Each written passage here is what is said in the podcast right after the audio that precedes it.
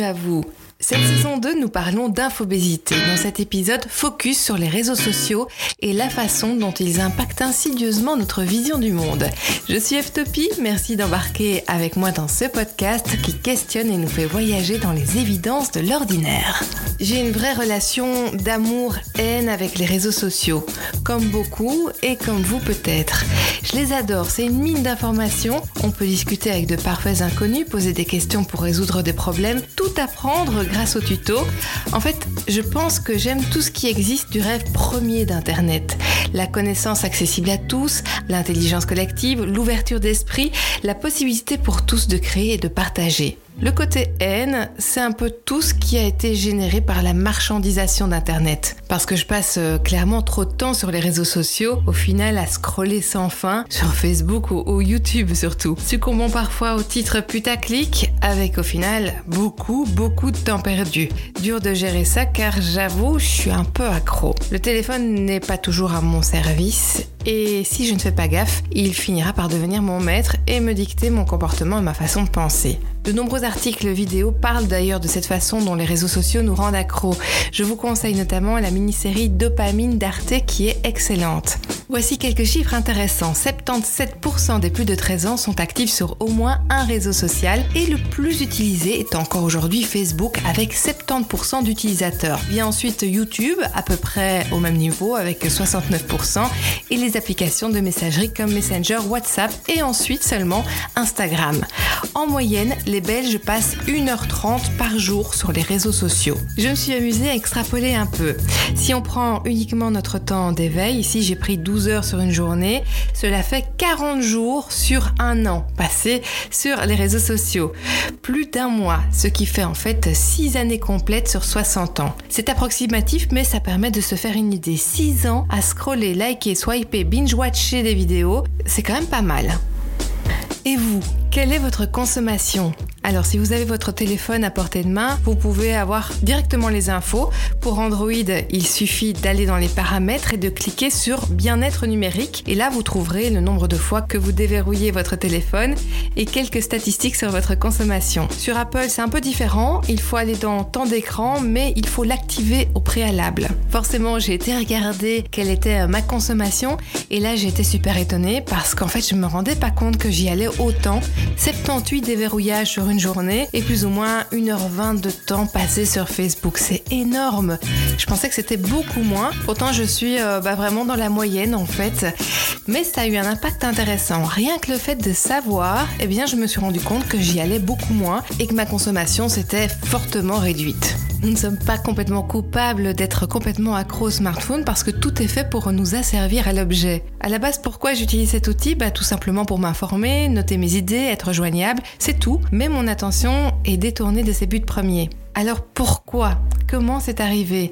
Même si dans le rêve initial, Internet était libre, gratuit, et qu'on se rend bien compte que quand même Internet garde ses avantages, comme permettre à la planète entière, par exemple, de se mobiliser autour d'une cause, comme pour MeToo ou la question du racisme, qu'il existe encore aujourd'hui, heureusement, tout un écosystème libre, engagé et gratuit, on se rend compte aussi que certaines choses viennent enrayer le beau rêve de forums d'échange libre, d'idées démocratiques, etc. Car Internet a créé un nouveau marché énorme et qui dit marché dit personne pour l'exploiter commercialement. Au-delà de notre portefeuille, deux choses que nous avons vaut de l'argent sur Internet, les données qui nous concernent pour mieux cibler les pubs par exemple, et notre attention qui est très précieuse car elle est très limitée. L'idée est donc de capter un maximum vos données et votre attention. Pour ce faire, il suffit, comme en marketing, d'utiliser les billets de notre cerveau ancestral, en gros, nous manipuler en connaissant notre psychologie. C'est quand même ironique, on a un cerveau qui a été capable de créer cette technologie incroyable et à côté cohabite notre cerveau ancestral qui n'a toujours pas mis à jour son logiciel et déclenche nos mécanismes émotionnels primitifs à tout bout de champ. Notre attention s'arrête toujours sur des choses qui bougent, comme par exemple les panneaux publicitaires numériques, sur ce qui évoque le danger, un énorme titre en majuscule rouge sang, ou sur les nouvelles informations, l'envie de ne rien manquer et de scroller à la découverte de nouveautés. Et toutes ces failles de notre psychologie sont étudiées pour influencer nos comportements. Et ça marche plutôt bien. À voir l'état de santé financière des GAFAMA, Google, Facebook, Amazon, Microsoft, Alibaba, ils captent, mais les conséquences, bah, ils s'en foutent un peu. Hein. Mais c'est quand même intéressant pour nous de se poser la question, quelles sont les conséquences de cette marchandisation? Eh bien, un peu les mêmes que d'habitude en fait. Commençons par la surconsommation d'informations.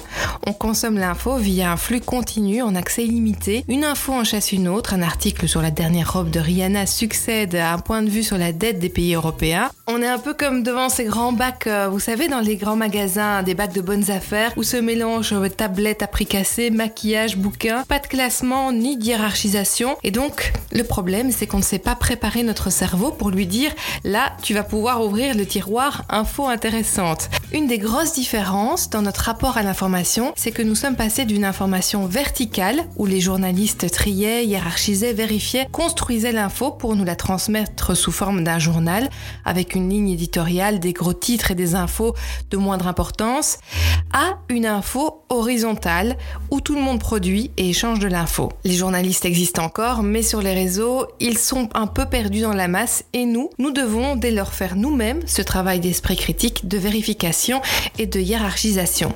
Cela pourrait aussi avoir un impact sur notre curiosité. On lit beaucoup beaucoup plus d'infos qu'avant et Facebook répond à des tonnes de questions que nous n'avons même pas posées. La surcharge d'informations à traiter et la passivité de ce mode de consommation pourraient donc diminuer notre curiosité naturelle. On se laisse porter par le flot continu et de temps en temps on clique. Et c'est une fausse impression de choix puisque nous devons le faire dans des contenus qui sont choisis pour nous.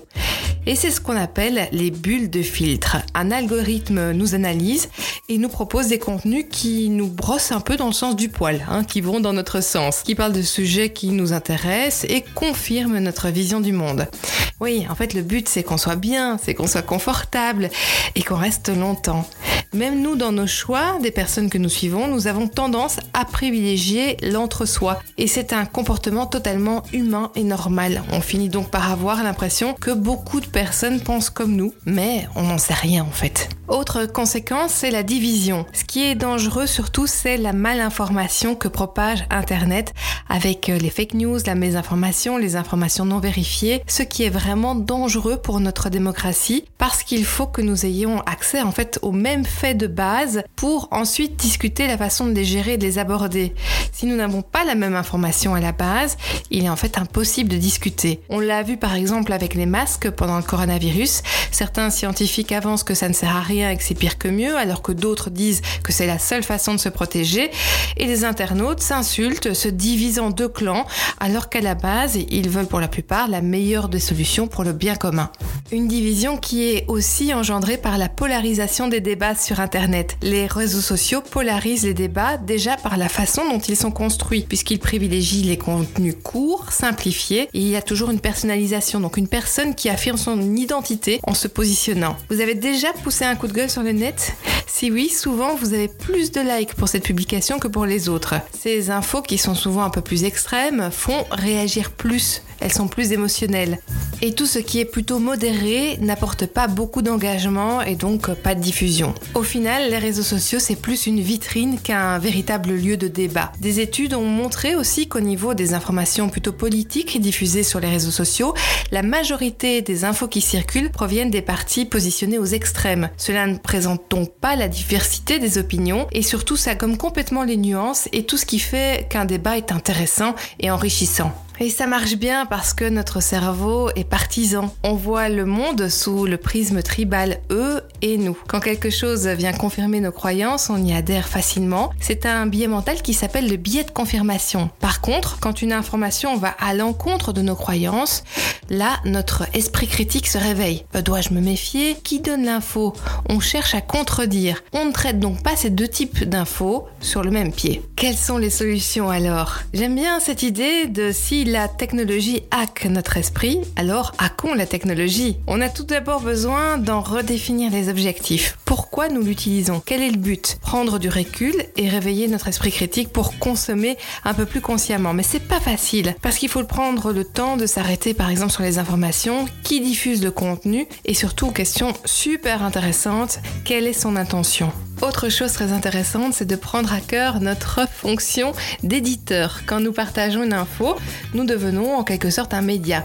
Et c'est donc important d'y réfléchir à deux fois avant de diffuser. Si on sent qu'une info provoque en nous des émotions comme la colère, l'indignation, attention parce qu'il est encore plus important de vérifier le contenu, la source, car c'est comme ça que se diffusent les fake news. L'indignation fait que la publication se partage six fois plus vite qu'un post lambda. Et même si l'information est vraie, une autre question à se poser est celle-ci. En diffusant cette information, qu'est-ce que je propage sur Internet? J'étais en fait complètement choquée d'apprendre qu'au final, ce sont les opposants à une cause qui en repartagent le plus les vidéos ou les hashtags et donc qui donnent le plus de visibilité à, à l'action. Choisir de porter votre attention sur un contenu, c'est un peu comme si vous votiez pour ce contenu. Mais quelle serait l'utopie des réseaux sociaux Parmi les pistes qu'on peut entendre, par exemple, rendre possible l'interconnexion des réseaux. On pourrait choisir Facebook ou un autre réseau libre et quand même discuter ensemble. D'autres trouvent que ce sujet est tellement d'utilité publique, touche tellement la démocratie qu'il faudrait carrément sortir les réseaux sociaux des mains du privé. Il y a comme une lame de fond dans la société. Après la malbouffe, la surconsommation,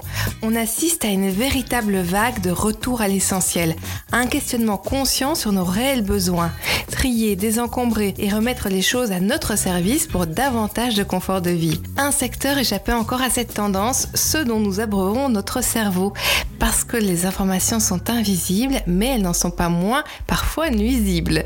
Votre défi, si vous l'acceptez, c'est de partager vos trucs et astuces pour mieux gérer les réseaux sociaux. Vous pouvez le faire via ma page Facebook, Eve Topi, Eve comme le prénom et Topi comme la fin du Topi. Merci de m'avoir suivi. Dans le prochain podcast, nous continuerons à parler d'Internet et des réseaux sociaux.